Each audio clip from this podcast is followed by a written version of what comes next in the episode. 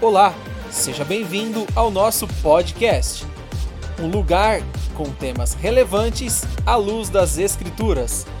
E essa semana nós temos o especial de Páscoa, onde serão abordados seis questões a respeito da Páscoa e da última semana de Cristo. Confira aí. Na sequência, quando Jesus segue é, ao Monte das Oliveiras, qual o paralelo, se é que a gente pode fazer, entre o, o emocional e o espiritual, é, carne e espírito, que ocorre com Jesus ali, né, em toda aquela situação? É. É uma coisa interessante. Jesus está no, no, no Getsemane como homem, como homem. E ali, mas assim, lembrando que Jesus, ele é homem, mas ele tem uma comunhão com o Pai fantástica. Mas não é a comunhão com o Pai que o torna menos homem. E também na sua condição de homem, não é na comunhão com o Pai que ele se torna um, um super-homem, não é? Alguém que ah, pudesse passar por tudo que ele iria passar é, com atributos divinos que ele tinha quando ele estava com o Pai. Então, eu entendo que ali é, é, um momento muito particular que ele tem com Deus, mas ele sofre como homem, como nosso representante. E ali Jesus começa a sofrer as suas, eu diria, as suas primeiras agonias.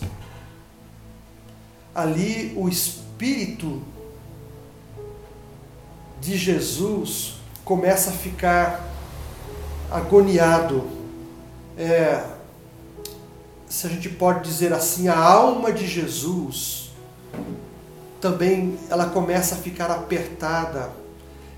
Ah, eu acredito que Jesus sabia que ele ia para a cruz, que ele ia morrer crucificado, ele sabia que ele ia levar sobre si as nossas, ah, as nossas tragédias, nossas fraquezas, nossos pecados, como bem profetizou o profeta Isaías. Ele levou sobre si as nossas enfermidades espirituais.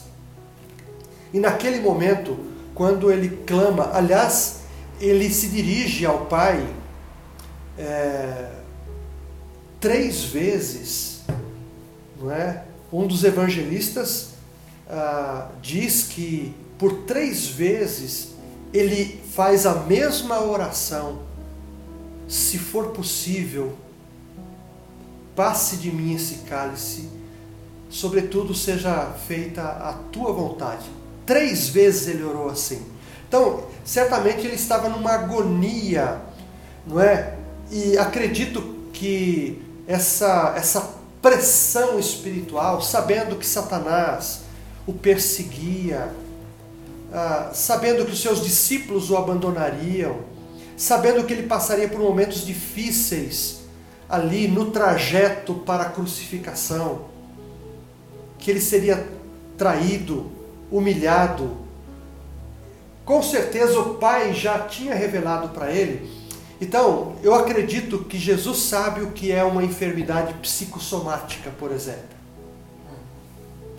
E ele sofreu ali é, um dos evangelistas diz que ele suou ah, sangue. Então, a, a, dor foi intensa. Então, ele, ele sofre no seu corpo, na sua alma e no seu espírito, embora o seu espírito esteja confiante não é, é no Pai, sabendo que ele passaria por aquilo, mas assim, ah, sabendo do, do, do, propósito da sua ida para a cruz. Em nenhum momento ele, ele abandonou né, essa, em nenhum momento ele desistiu do seu foco, da sua missão. E isso certamente lhe trouxe dores profundas, inimagináveis do meu ponto de vista. Eu, eu não saberia explicar o tipo de dor e eu acredito que foi o único que sentiu aquelas únicas dores. Não é? Então, uh, o Getsemane foi uma experiência duríssima para Jesus, o nosso Salvador.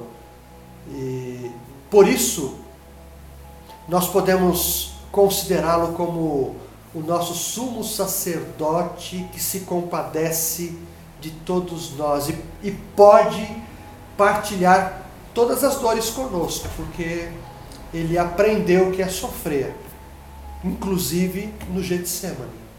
Ele sabe o que é sofrer, o que é padecer.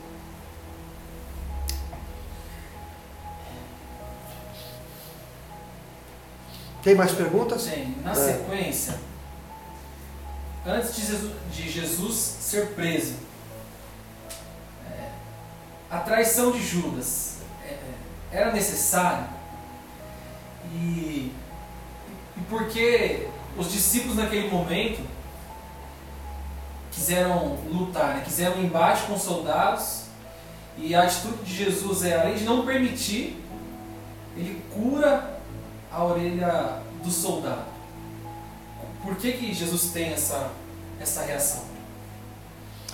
Bom, uh, com relação a Judas, eu, eu diria o seguinte: foi profetizado por, por Zacarias não é que haveria um traidor. Zacarias capítulo 9, se não me falha a memória, fala de alguém que trairia e que se venderia por 30 moedas, é, é, e a profecia é detalhada. Então, é, de repente poderia ser de uma outra forma, eu não, eu não saberia responder exatamente, mas ah, olha que coisa interessante. Alguém que caminhou com Jesus, que foi o tesoureiro, não é? É, muitos dizem muitas coisas a respeito de Judas, né, que talvez Judas não fosse um convertido, mas estaria presente ali, e foi um dos escolhidos de Jesus, mas assim, alguém que pertencia a um grupo que esperava um libertador físico, não é? Assim, alguém que libertaria.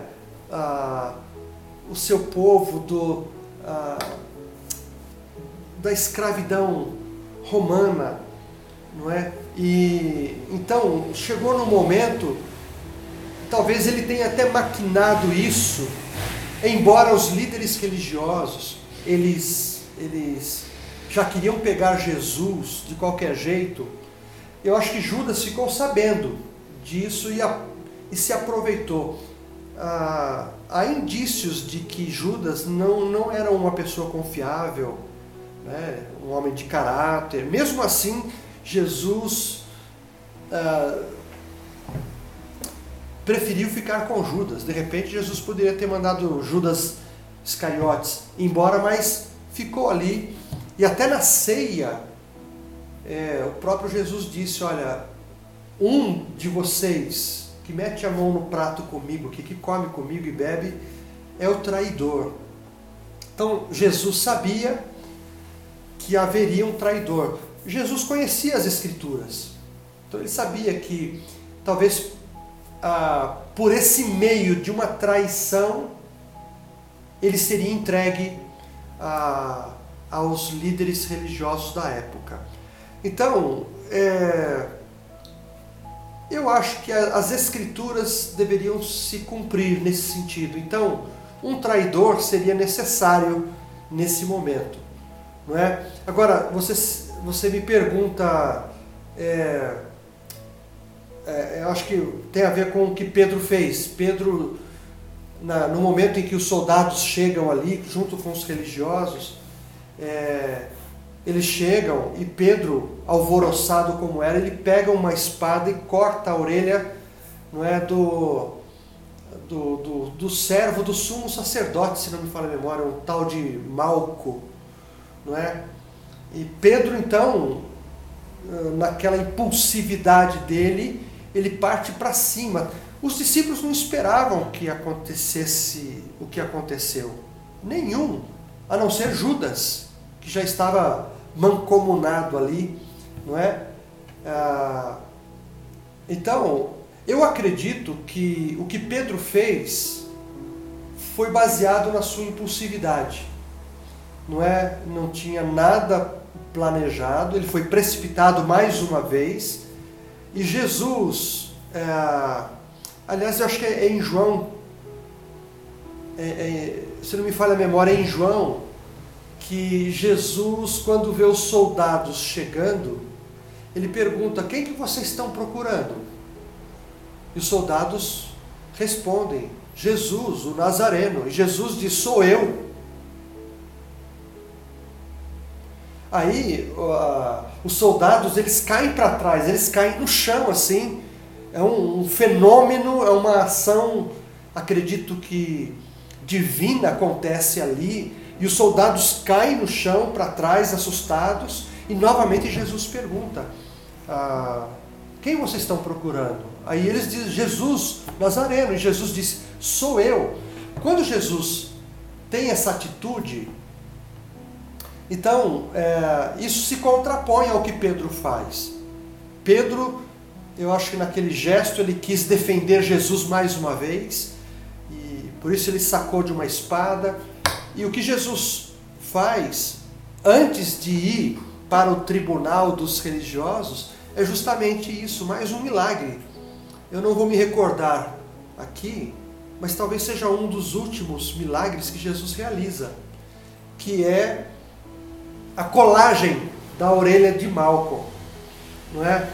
E, talvez para que os, o próprio sumo sacerdote, os sacerdotes ali, os líderes, eles pudessem presenciar a ação do Filho de Deus, mesmo naquele momento ah, muito turbulento. E Jesus então se deixa prender e se entrega. Não é? Querendo dizer que ele não veio, ele não era um líder é, que veio para fazer guerra contra Roma. Né? Ah, ele veio implantar o reino de Deus, que é um outro tipo de, ah, de guerra. Não é? Ele veio lutar contra as potestades do mal, ele veio realizar uma exigência do Pai. E, ele não, ele não, ah, e foi o apóstolo Paulo que aprendeu com Jesus ao dizer que a nossa, a nossa guerra ela não é contra as pessoas. Foi Paulo né, que disse.